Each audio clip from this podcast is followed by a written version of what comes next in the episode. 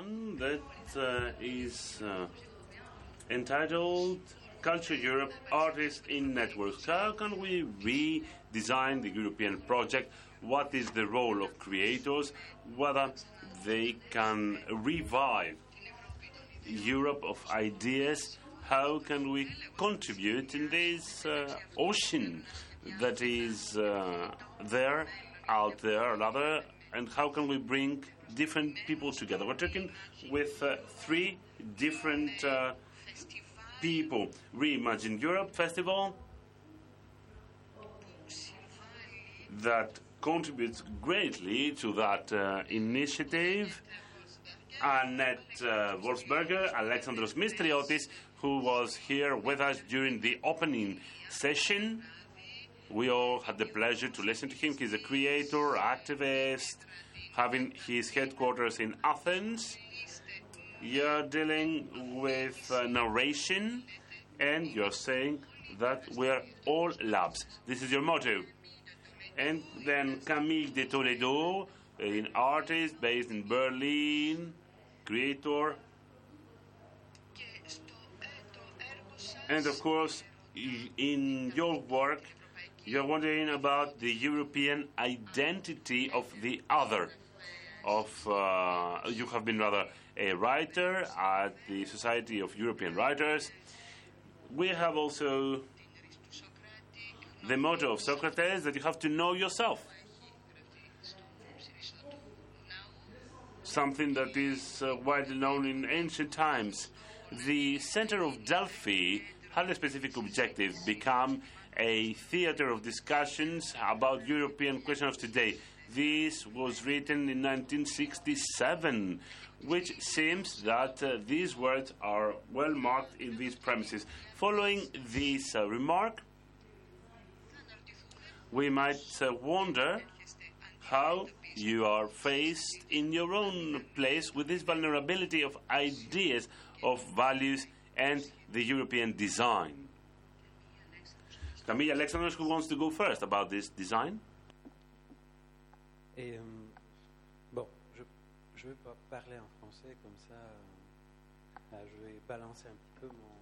I'm going to speak in French to counterbalance uh, my yesterday's speech that was delivered in Greek.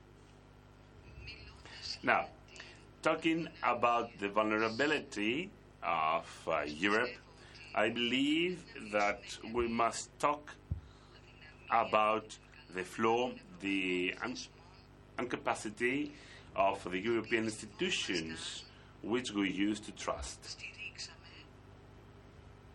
We supported all that design in the past, and right now it seems that um, they are quite distant throughout a system that is totally foreign to us.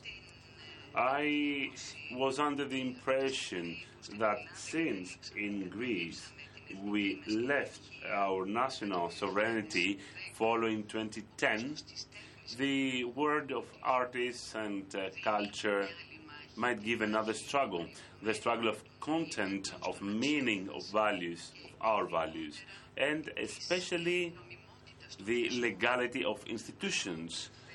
This does not mean that uh, the function of art collapsed. On the contrary, quite on the contrary.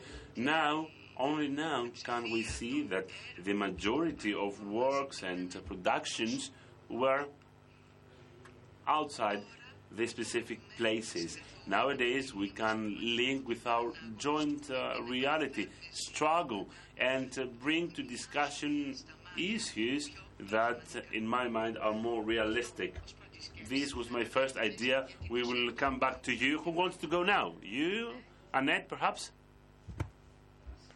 I will speak in English because my French is by far. Oh, I, it's so informal that I even forgot the microphone. Um, I will speak in English because my French is by far not uh, good enough to a follow or b speak. Um, I think we discussed this notion of, of hopelessness in the in the very beginning, and I think with with projects like the one that I'm involved in, where I would see, and that's uh, I think a notion that Anastasios picked up yesterday, where the institutions or the organizations are kind of he called it the mailman, the mediator to make these ideas and um, messages that the artists have um, distributed wider, contextualized uh, wider through curation, for example. I think the only way for, for me to um, be not so hopeless is to, to really zoom in and to think about um, communities of interest, um, smaller um, um, notions that, that, of course, relate to the, the, the, the bigger uh, challenges that we all face. But to build kind of um, communities of interest and to, to uh, play a, a role in that. I don't know if I'm clear enough or if I should give an example. You can give an example because you have yeah. a lot of projects. Um, yeah, so I'm, I'm, I'm referring to um, projects that, that our partners did. I think one that comes to mind, I will come to another one on language later, is, um, is two um, Mexican and a, Spanish artists called uh, Mario de Vega and um, Victor Mazón Gardoqui, who um, did a workshop that was called uh, Speculation as Interface where they um, invite people with or without knowledge um, to work, uh, to use tactic, uh, tactical media by appropriating DIY technology. So what they do is they build sensors in a workshop that pick up signals in our vicinity. They go out, they um, kind of trace all this wireless communication that surrounds us, and that then leads to um, a discussion on how to build uh, alternative forms of community, to um, communicate differently, to think about different education systems. And to that is one step. The, the, the workshop will be part of um, um, commissioned work that they um, uh, will develop. So it's also within this project to build these slightly longer lasting journeys with an audience, but also with artists and makers to um, follow people from the uh, concept development to a kind of prototyping to a commissioned work. Camille, vous avez donc la traduction hein, qui, euh, qui, vous arrive euh, de ce que vient dire euh, Annette Wolfsberger. Camille, l'impuissance, c'est le This incompetence, uh, this vulnerability is the starting point of this analysis that you're making for Europe. Is that true? Alors, je vais. C'est vrai qu'on en parlait ce matin et on se disait, tiens, in this morning, it is true that we mentioned that, and we thought that there is a rupture between what we can call pure policy that is uh, being in is, that is rather in delay and leads to the emergence of nationalism, of fascism, fascist government, movement, etc.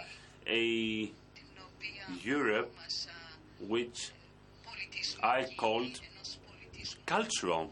But I'm talking about a culture that rejects the forms of minorities of the small seas vis-à-vis the oceans that exist in Europe.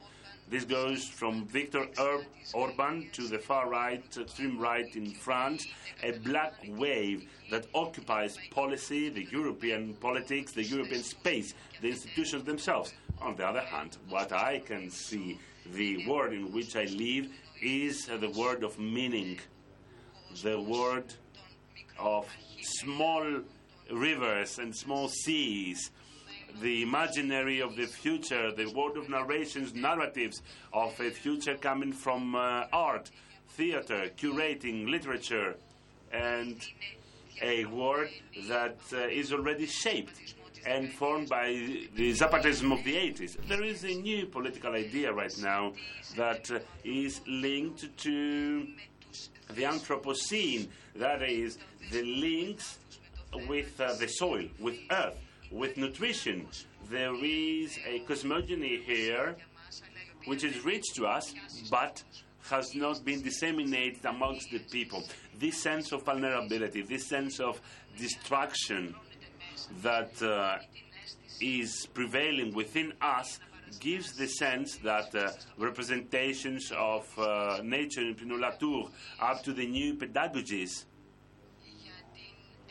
about uh, the inclusion of uh, migrants so that they can have access to knowledge if they really need to participate in the European uh, space. All these totality of experiences, all these uh, labs, through rich artists, uh, through rich writers, uh, does not give the necessary fruits. And I believe that our starting point is exactly that. I mean, this rupture I talked to you earlier about. I come from uh, a militant uh, family which fighted uh, in favor of Europe. I remember that in, at the beginning of the 80s, when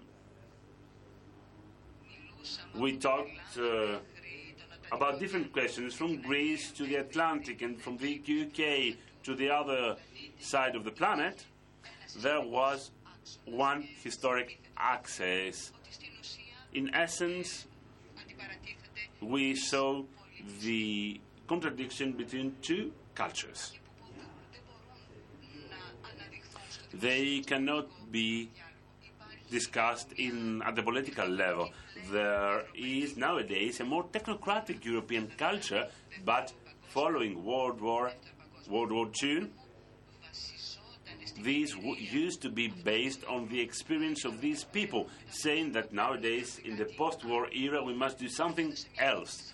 This gave a push that collapsed these days, and especially during the 70s, this occurred because I'm talking about uh, the, era, the era of the past in France.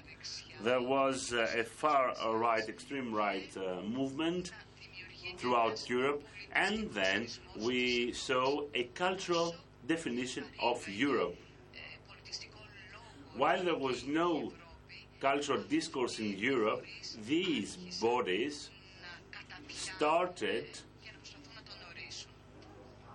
giving their own definition about Europe.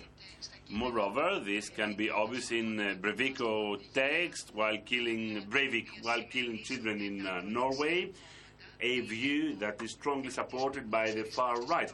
This is the cultural definition of Europe. Europe is white, Christian people.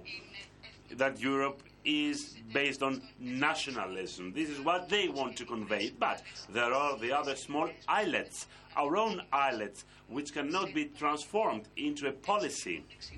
That is how I may explain this vulnerability. We that uh, share the experience in uh, the cross check of languages, in these crossroads of culture and languages, linked to many different forms. Um, to many different uh, stories, occupying the stories of diasporas, because we know that Europe has links with Maghreb, Africa, and post colonialism. This um, Europe of oceans is what I like, and this cannot be transformed into political discourse. Thank you. Évoquer quelque chose qui est assez proche.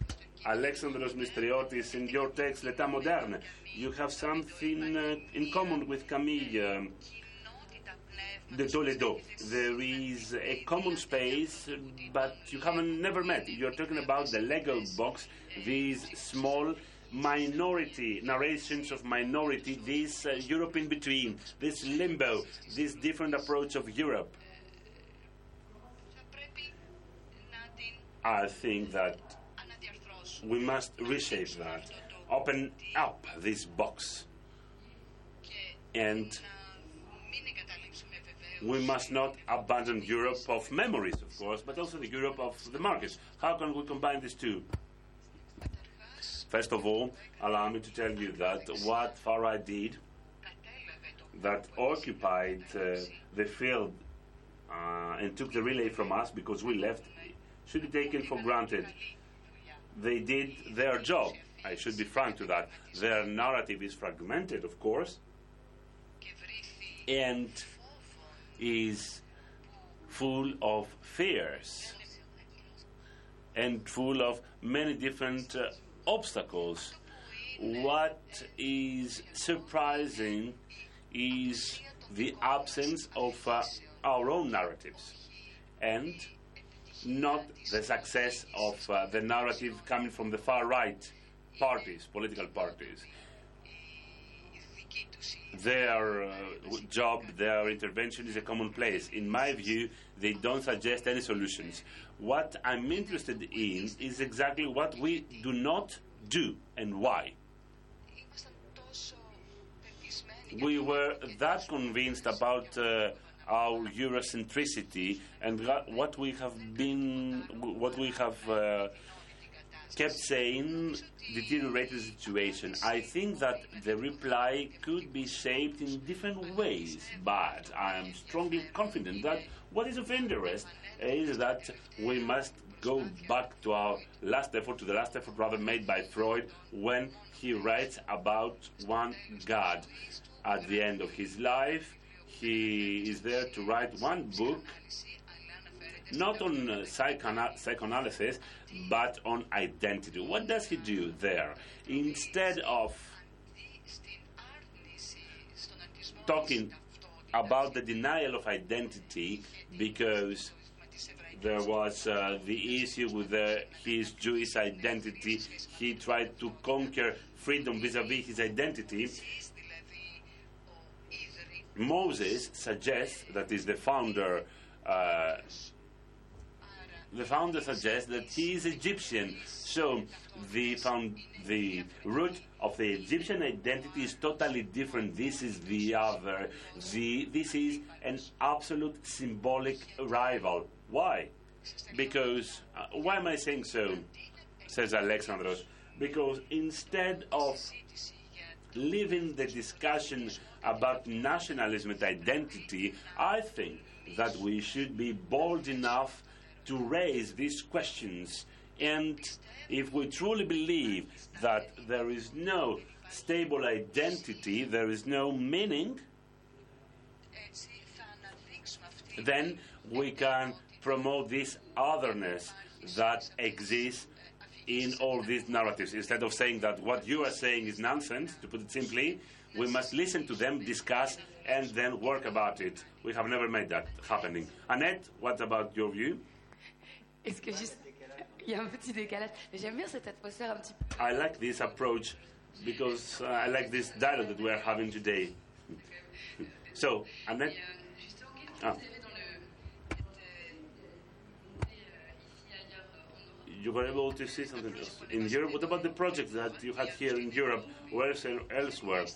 What is your belief? What is the narrative that uh, could contribute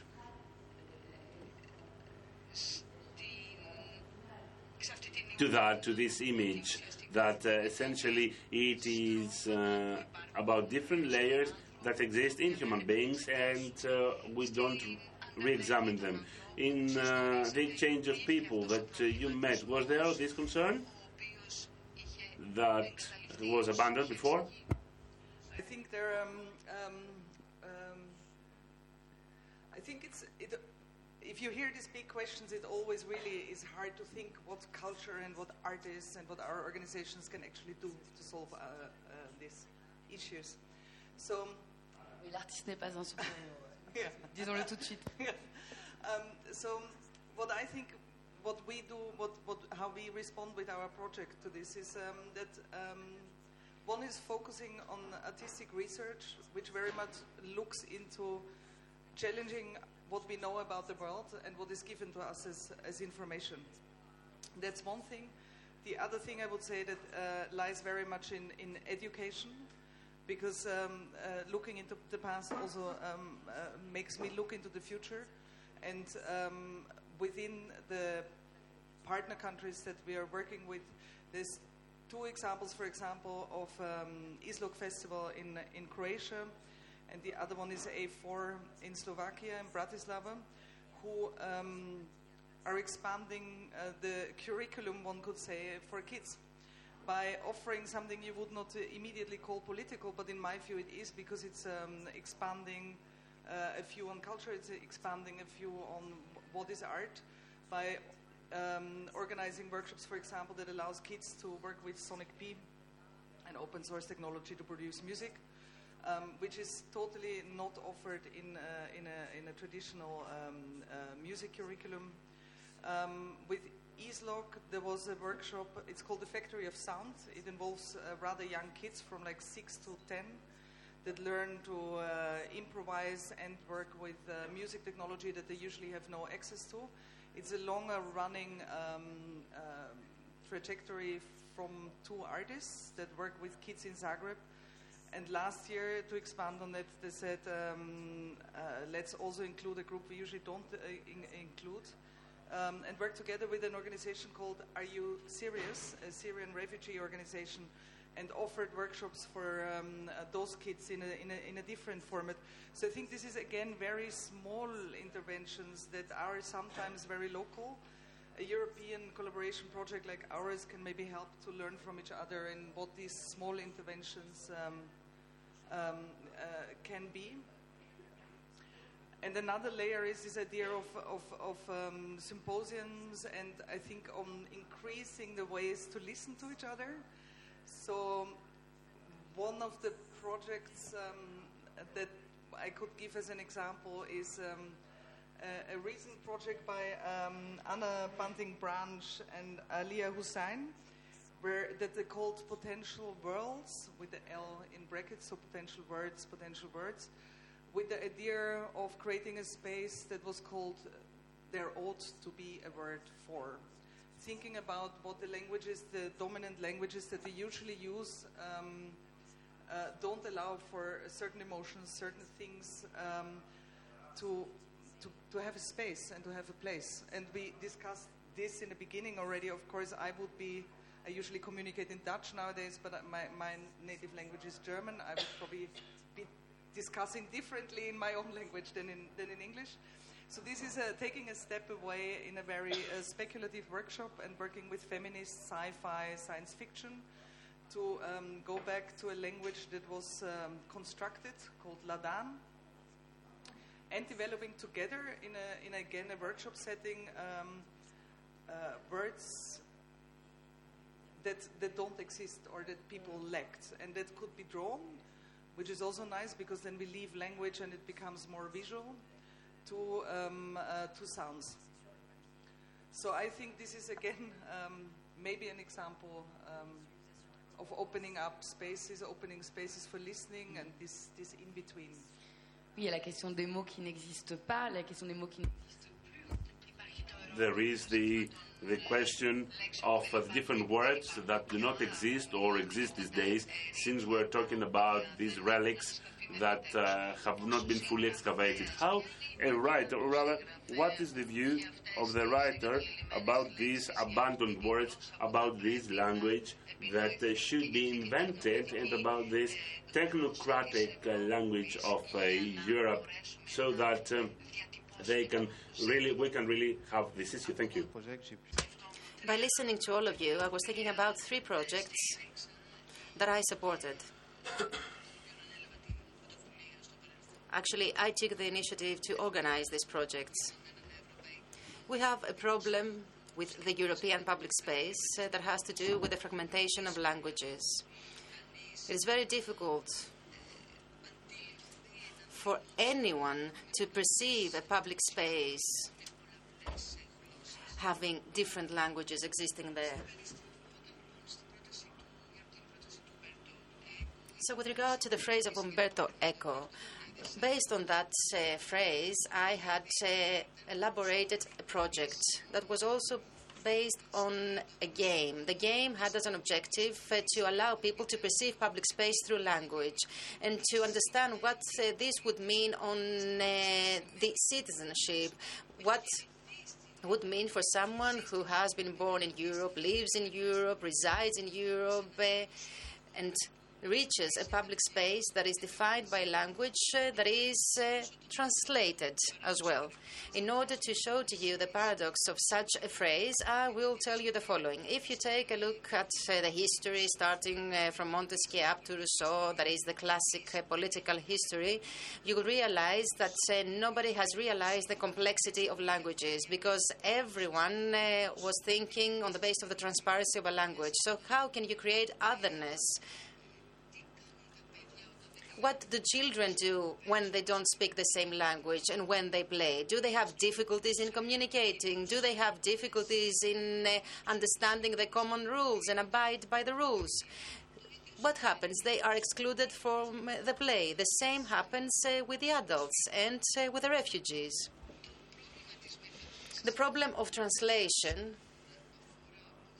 has to do not only with the one who arrives to that public space, but also to the one who receives the foreigner, the other.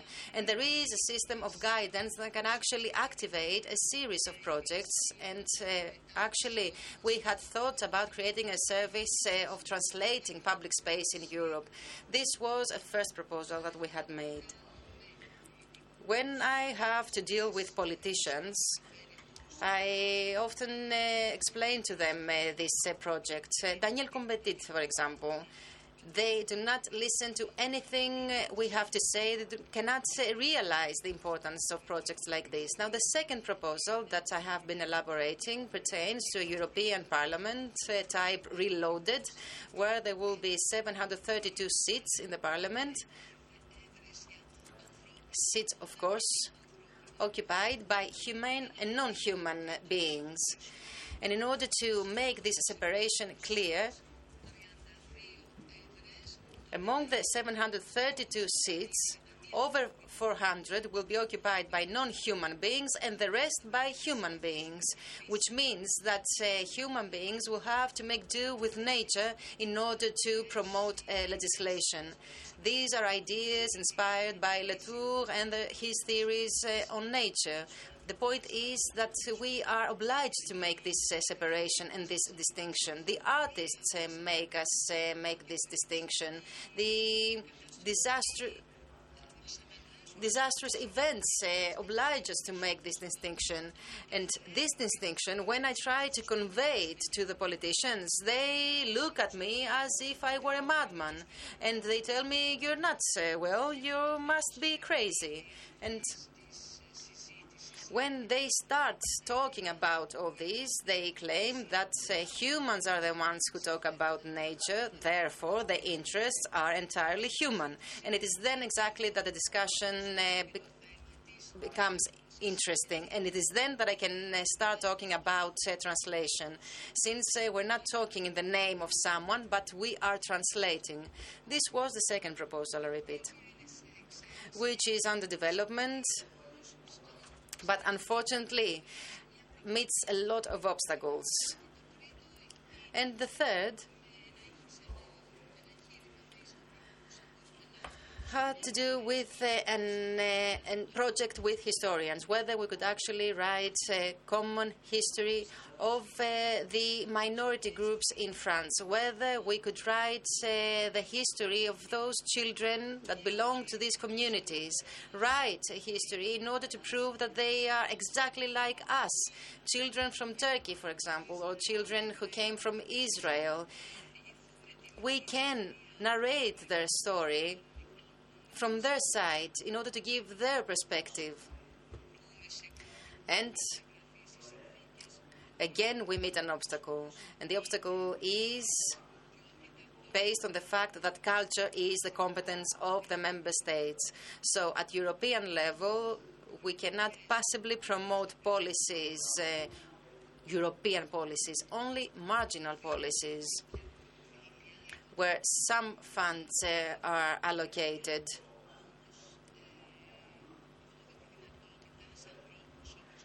This actually give uh, the possibility to people like Orban to control culture. And Macron, on the other hand, they can actually promote a cultural policy that will not have a national character. There is, of course, an institutional obstacle that we need to overcome because in the European institutions, you don't have only foolish people working. In the Directorate uh, for Culture, there are shelves full with projects. But unfortunately, these projects are not materialized because the member states claim that culture is their own competence. Alexandros Mistriotis, your in your text, you say that only the ashes uh, will convince us. Couldn't we say that this is a crisis? Could we say that this is the end of a mechanism that deals with obstacles, that blocks or unblocks? What should be done? What should be done with this proposal? and with the way that it is stipulated.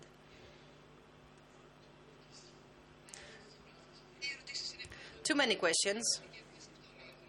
Yes, yes, I'm uh, famous for that, says uh, the moderator. Yes, I would like to answer to all the issues raised by my interlocutors as well. Now, Our topic of uh, interest actually has to do with the ability of creators uh, to work together, not only at institutional level, but also at the level of intuition, of consciousness. There is something that can unite us, something that cannot be controlled, something that is not organized. But in order to give you a more specific uh, example, we need to clarify that our issue is not necessarily linked with a result. The creative work has a dialectic character and must always have an objective. It must always be addressed to someone, but we cannot possibly demand the other to listen to us the fragility of uh, the discourse on the side of the creator is uh, necessary. It is the guardian of the freedom for which we are fighting. That is why we always need to keep in mind what is the political conjuncture, what is the political situation in a given context. But at the same time, we need to feel more at ease, we need to be ready and uh, be ready to be crushed. I believe that we have been following that for some time now. In the morning discussion, two proposals were made. And I believe that since the First World War, the metaphysics of uh, progress uh, collapsed, and already our world is on the verge of uh, destruction. Of course, this does not mean that uh, we cannot make an important contribution, but we need to always keep in mind that this will take long because we need to take our own initiatives, and this uh, requires time.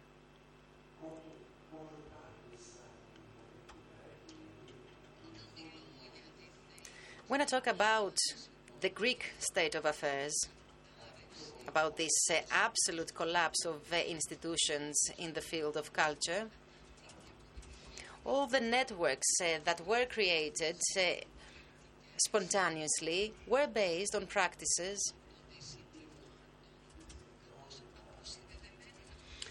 that had to do with issues that had nothing to do with this uh, political dialogue that was taking place. For example, um, they were uh, related to the importance of uh, materialism or the importance of uh, feeling over thinking.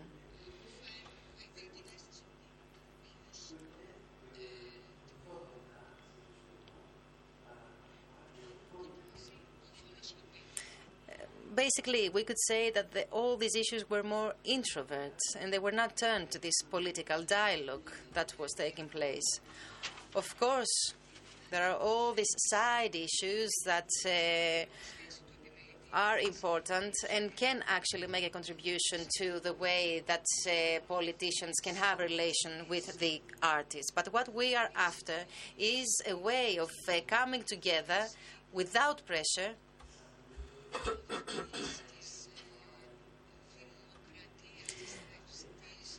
a way to make this vague democracy into something clearer.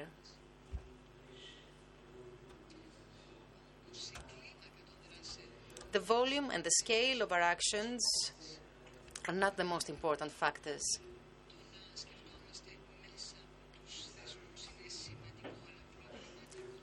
Thinking always having in mind the institutions uh, is important, but again, it is not enough. It is problematic because it puts us in a position where we take for granted uh, the survival of uh, Europe. Actually, this survival becomes the utmost objective, and this is not the right thing.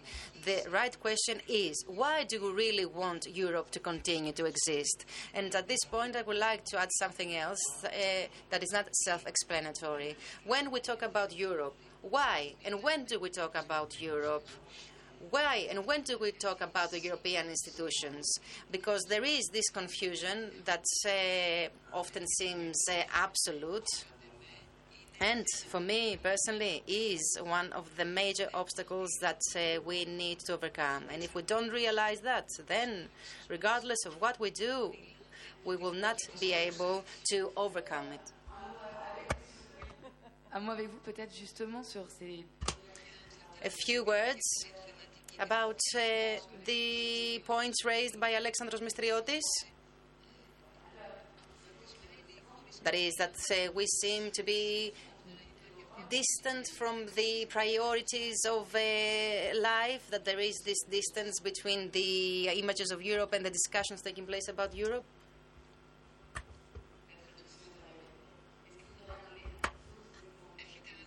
Do you have other examples like the ones given to us by Alexandros Mistriotis about this lack of connection that leads to different interpretations of Europe. So if I got you right, sorry, because I swapped on and off, you're asking whether um, I, there are examples on how we can uh, uh, lessen the gap between Europe and no the examples of projects uh, who Yeah. are totally uh, deconnected uh, in appearance with the, the European project or the political reflection, but who are feeded the reflection. Yeah, yeah. I think that's also something maybe we, we discussed a bit before that. Um, very often, when you when you look at maybe avant-garde art, you wouldn't immediately call it uh, political. Um, at the same time, depending on the context, depending on the country, depending on who produces it, who is invited to make it, who is invited to take part, it it can be um, um, a very uh, political act. I think with um, not maybe related to the project I'm involved in now, but I was the producer of uh, Sonic Acts for the past 10 years. And with um, that organization based in Amsterdam and with a uh, Norwegian curator, we did a project in uh, North Norway and Northwest Russia called Dark Ecology.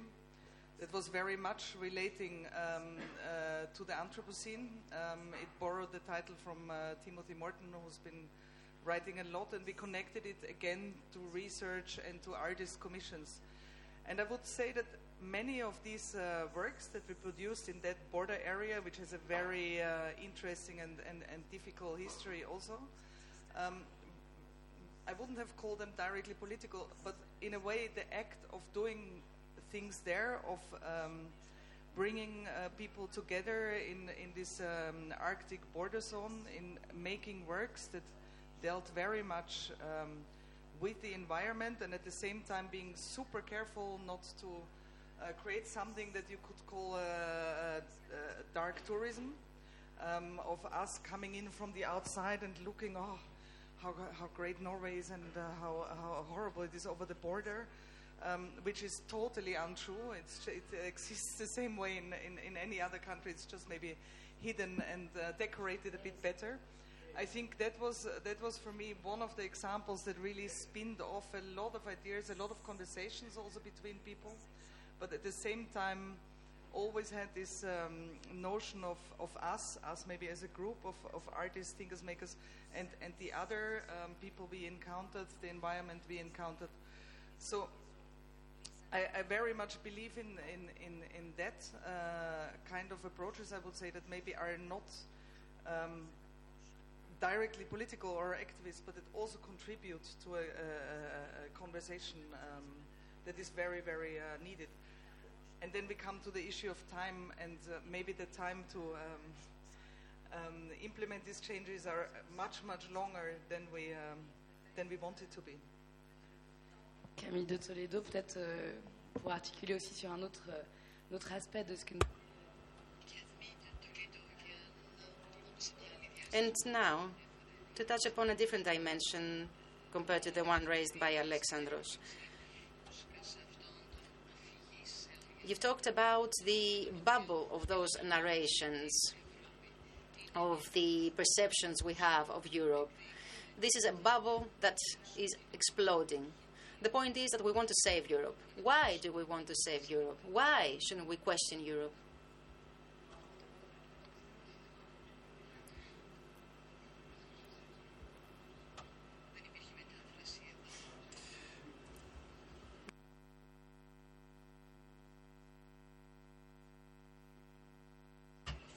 I'm an author.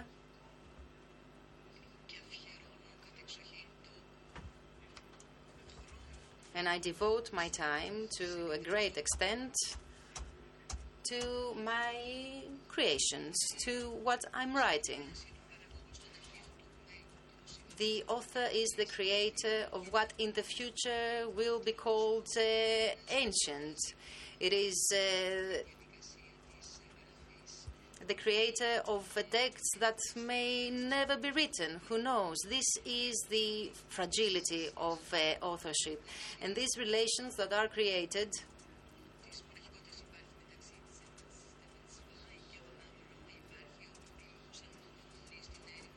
Re- uh, relations between solitude and creations are relations uh, of great interest. interest. When I'm talking, when I'm saying that this is an archaic type of work,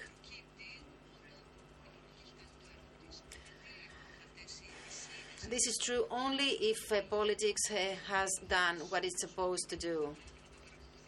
And this is why also why we need to keep track of the developments. Why? Because uh, this gives us the possibility to preserve an imaginary in the present that is always in opposition to the destructive power of authority. I'm uh, greatly sensitive with regard to that. And when we're talking about art or artists, I believe that we are talking about uh, relations between people who have a connection with others that is invisible. It is the space of the invisible relations. And uh, there you can find everything. You can find uh, ghosts, dreams, the imaginaries, everything. Now we are having a public dialogue, and there is this important distinction. Zweig experienced that, experienced the, soli- the solitude of his work and the relation with other artists from around the world, trying to maintain this relation until he committed suicide. This is the dark side uh, of uh, this. Of course, there is this duty of us uh, to take parts and to be on the side of people. And we have, uh, of course, the, the belief of Sartre that wasn't expressed in the most intelligent way, but uh, still underlines this uh, tragic uh, dimension the deaths uh, at the borders or this uh, desire to go into war. This is exactly related to authority once again. How can we transform this uh, authority?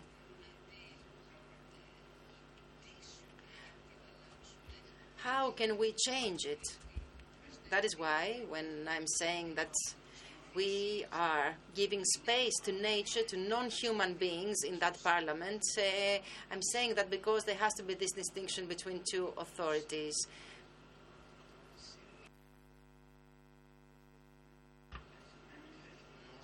In a thesis that I am currently working on, I'm talking about that, and I'm saying that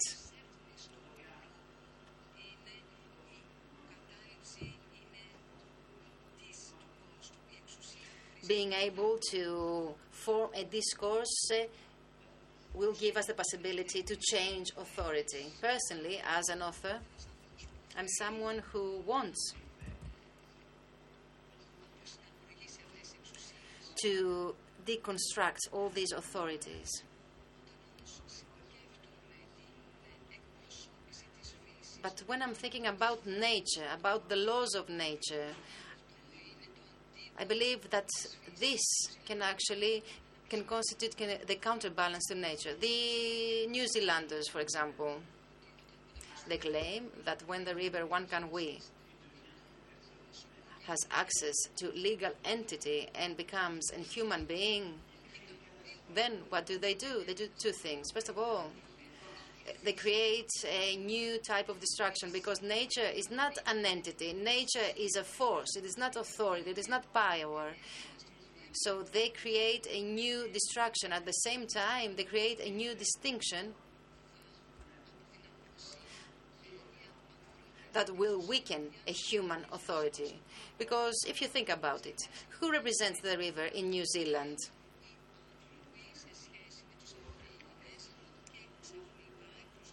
There is a proportion between the humans and the aborigines, which is again a distinction, a distinction that is not needed. Uh, nowhere. What is needed uh, is the representation of nature that can counterbalance the human representation, which is disastrous. That is why I'm always moved by the poetic uh, discourse, uh, by the work of artists. And I always think of uh, great artists in Africa that uh, keep on reminding us of uh, universal principles and values. Often, artists are people who have uh, lost sight of this relation with nature.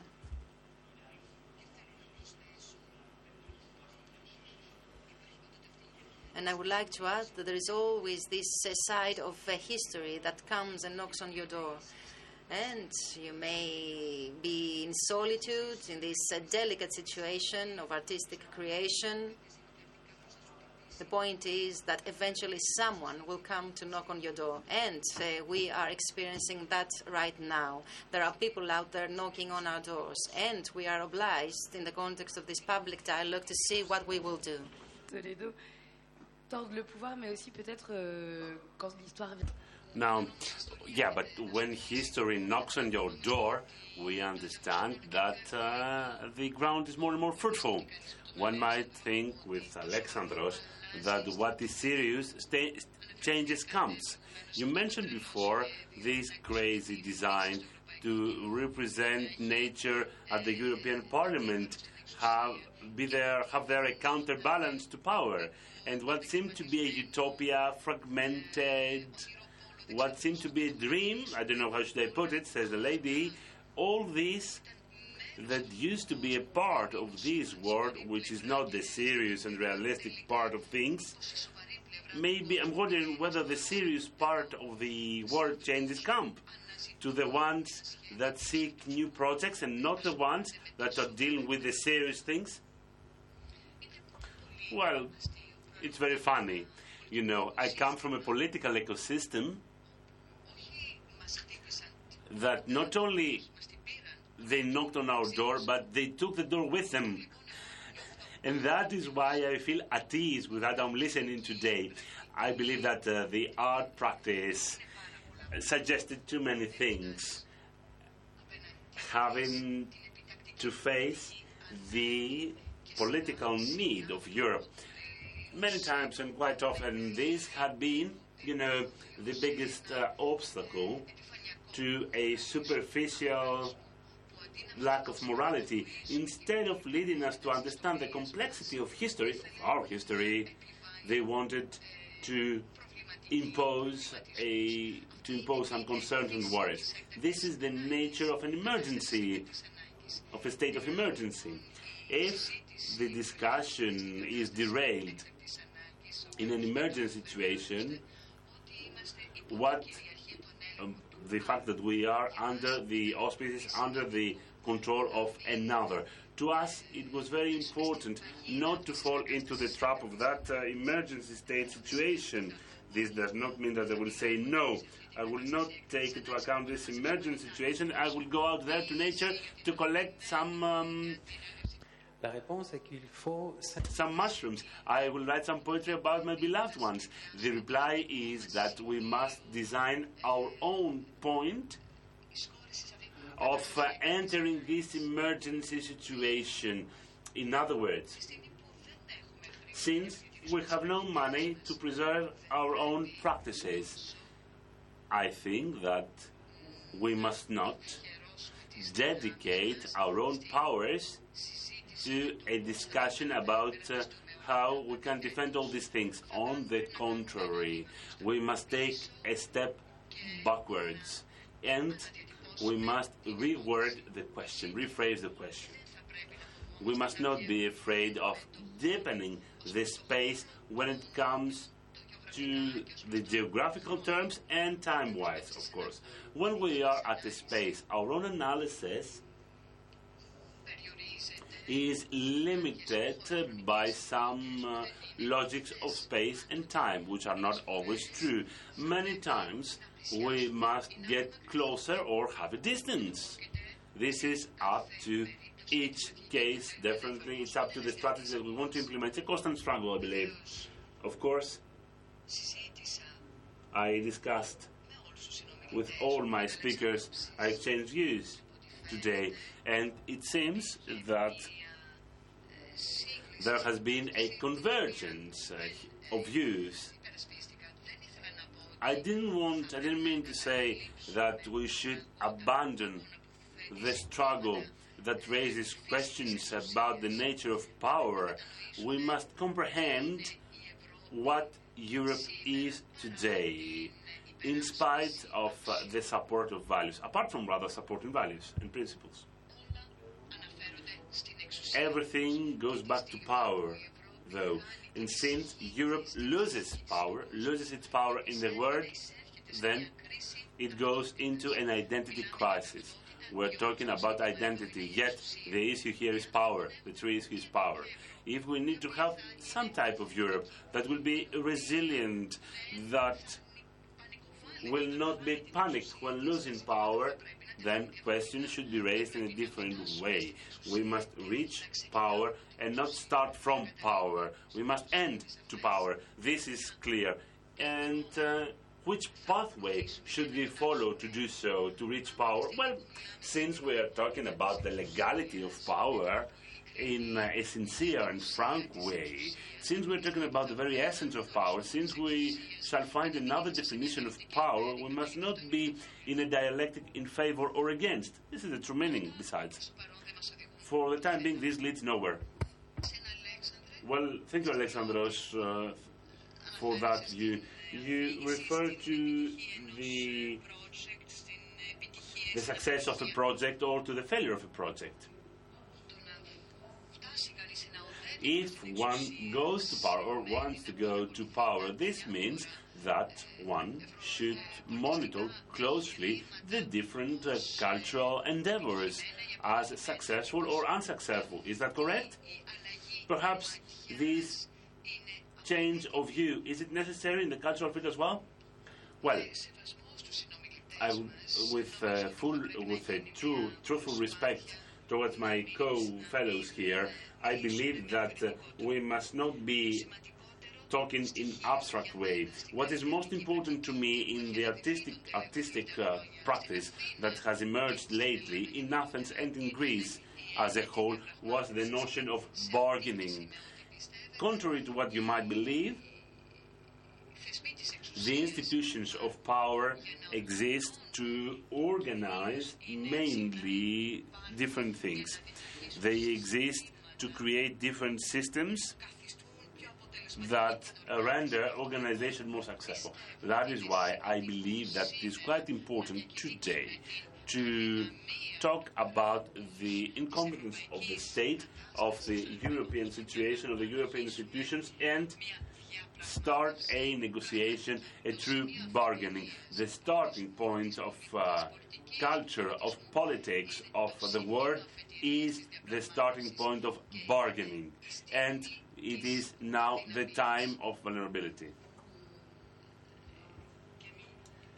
And do you believe, do you also follow that? Annette, do you also believe that we must start from here, from this vulnerability, from this incompetence? Thank you. Vulnerability, yeah, but I would also be interested to hear more about this concept of bargaining. Can you expand on it? C'est très important et, et notamment, je trouve que vu. It is very important. Yes, you're right. Let me elaborate on that. And given that you come from a German speaking world, the notion of bargaining plays a key role because the effect, the efficacy of uh, prioritizing is very important. You don't need to raise the question of values, whether I'm better than you or not. There is a hierarchy there which facilitates, let's say, which facilitates partnership and collaboration. But we need or rather, we must have something clear. We must examine some other systems as well, which process the notion of responsibility, not just power.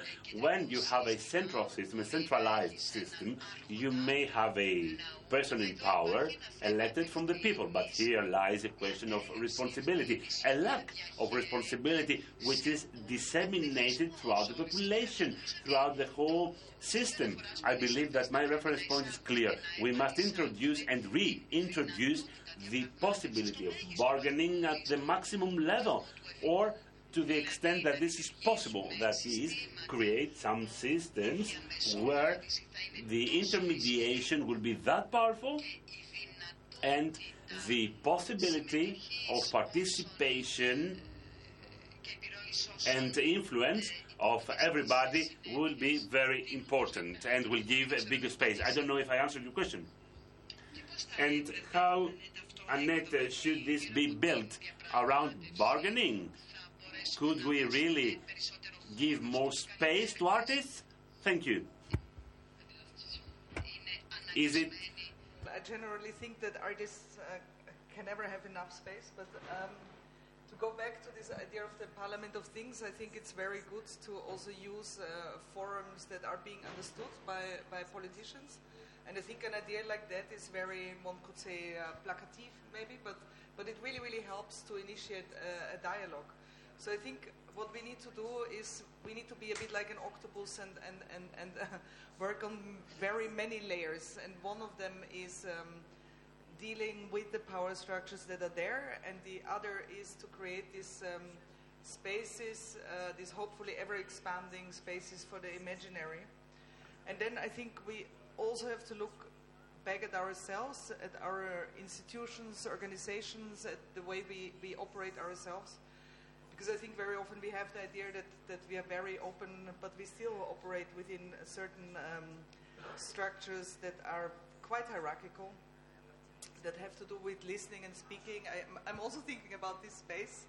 Um, that um, that you should really um, uh, rethink these structures in uh, experimental, maybe avant-garde ways. I'm thinking about an example where the Bergen Kunsthall recently invited people into their space, uh, turned off all the lights, and um, called it moving into sparsely lit spaces where they wanted to move away of the very uh, highlighted and traditional forms of learning and education and just renegotiate the space that users and cultural practitioners have to a, to a space verbally and, and, and non-verbally. So I think, um, I think we can't do enough. Camille de Toledo, pour rebondir à, ce que disent Annette et... Bah, en vous écoutant, je pensais à listening to you, I heard that I thought Le Potentiel du Temps book, which was written by two curators, we talked about theater of bargaining of Latour. That is an experimental approach entitled, uh, rather, dealing with fatigue, to bring to the table of bargaining and negotiations the ozone problem, the ozone layer problem, and uh, the ice melting. Now, in modern art, there is, of course, the will to learn, learn how to bargain beyond the human identity. So, thus, we reach another point, in my view. This is the point of writing laws. And now I will wear my legal hat this is what I'm doing in my play. We're talking about the emancipation of uh, nature. That is, jointly we must learn how to write a law. Through bargaining, we are raising new rules in the game, and let me stress that uh, these rules are mandatory. Why? Because in the politic in political theory for the last for the last 60 years approximately we had a specific stance about emancipation. We wanted some rights and emancipation. This was the story. But what we've been told by the Anthropocene is that if we really have some human rights and uh, merely post humane rights, I'm talking here, of course, about the human beings and the post human beings, that is, the states and businesses that have supreme rights compared to human beings, unfortunately. So these different subjects these human and post-human beings, powers, and uh, governments have too many rights to destroy, exploit, uh, appropriate the world. So here I believe that the bargaining should uh, occur as a struggle, as a fight in favor of the subjects. Like a game having two camps ones that want to destroy human beings and uh, within the framework of Anthropocene and emergent subjects that are the different elements of nature. Lakes uh, ice etc etc so the bargaining between these different camps should end up with a new law.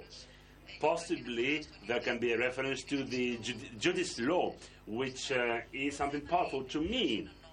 The thing is, what is the law? And uh, what is the law to subject to? We must have some role playing here and see what can I accept as a limitation. Based on that game of limitation, we had a discussion in Nigeria, for instance, a destroyed um, country by plastic bags because plastic bags are everywhere there. It is a cruel reality there. They voted, they passed a law. I don't remember whether it is about Niger or Nigeria, said the speaker. You might see that online. There is a law, quite strict, that stipulates that whoever uses or sells or throws away in nature a plastic bag might uh, be imprisoned for three or four years. So there is a mandatory limitation that uh, should be tackled, and the Anthropocene obliges us to see that and deal with that as well.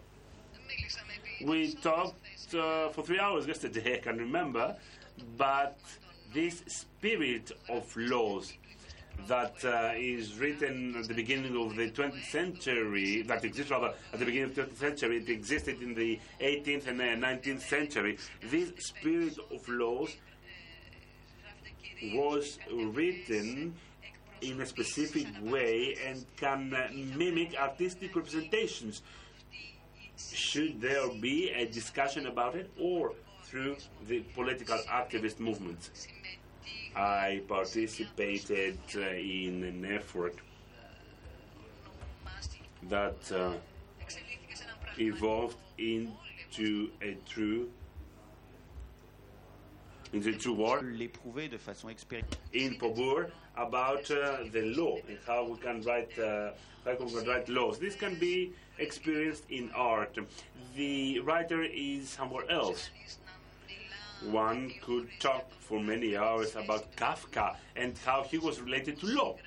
But the writer has a lonesome struggle to give. The artistic space is more appropriate to suggest different forms of bargaining that may lead to the writing of new laws because there is the um, there are different languages, different subjects, etc. Writing a law might be at an experimental level in the sphere of art, but I think that we, we are too impatient to materialize that at the political level. That is what brings us back to our initial words. When do we start writing down this uh, dumb language of the future, of time, the law that should be written from now? When exactly may we start? I believe that these writing down of uh, a law is quite radical. For us, coming from an artistic sphere, it's not just about uh, revolt. It's not the revolt that is radical. It is the fact that uh, this radical law is written down. And I believe that uh, we should also implement it. There are some contradictions, though, to that. Capitalism has uh, changed and altered laws. The most important thing to me, or rather, the most difficult task, is to write down in a rationalistic, in a rational way. We talked about the different uh, ways, the different uh, causes of pollution. We included that in our laws. We are saying that we need to change the accounting system, which is a huge work. The capitalist world has contributed to that. And here, let us go back to some myths. Let's say the capitalism is a legal myth which uh, took flesh and bone, and we, as writers, we must uh, bust these myths and then have some experiments with other myths, with another type of mythology that will lead to an, will lead to another balances or imbalances to other laws. Thank you, Alexandros. What's your view on that? Alexandros Mistriotis, a final say, final word, please. About this uh, busting myth thing? well, I believe that uh, our discussion drew a conclusion. We have something tangible in our hands. I would like to congratulate you for that. Because uh, something uh, became clearer in myself. That is, that there is something mandatory. The notion about a, on a necessity of law became clearer in me, which makes bargaining a phase that uh, will protect or will safeguard our word when there is an emergency situation. In my view, this is a foreign approach. I do not uh, adopt it, but this uh, polarity is quite interesting in my view. I believe that we are undergoing a period of uh, desperation. We need results desperately. Through these results, we can face the different political procedures as um, something very easy that might lead to a result, to something tangible. But this bargaining procedure, this dynamic situation, which is there to go against hierarchy. The notion of hierarchy is of vital importance. It is a procedure that uh, is enlisted in the market and is only perceived as a financial activity. We can also raise many questions about it, but what uh, we miss, what we lack rather today is not the law per se, it is a balance, in my view a balance between decisions, our decisions, our perceptions, the world, the way through which we perceive the world. We must fully understand that uh, never can we fully understand things, which means that our political decisions should be humble and open and then we must not fall into the trap of desperation in spite of the state of emergency and then prioritize in uh, this mandatory stance. So how do, do we want to live or die, as you're writing down? Thank you very much. I would like to thank Alexandra Mistriotis, Annette, Camille Toledo, and all of you who participated in this session. Thank you very, very much.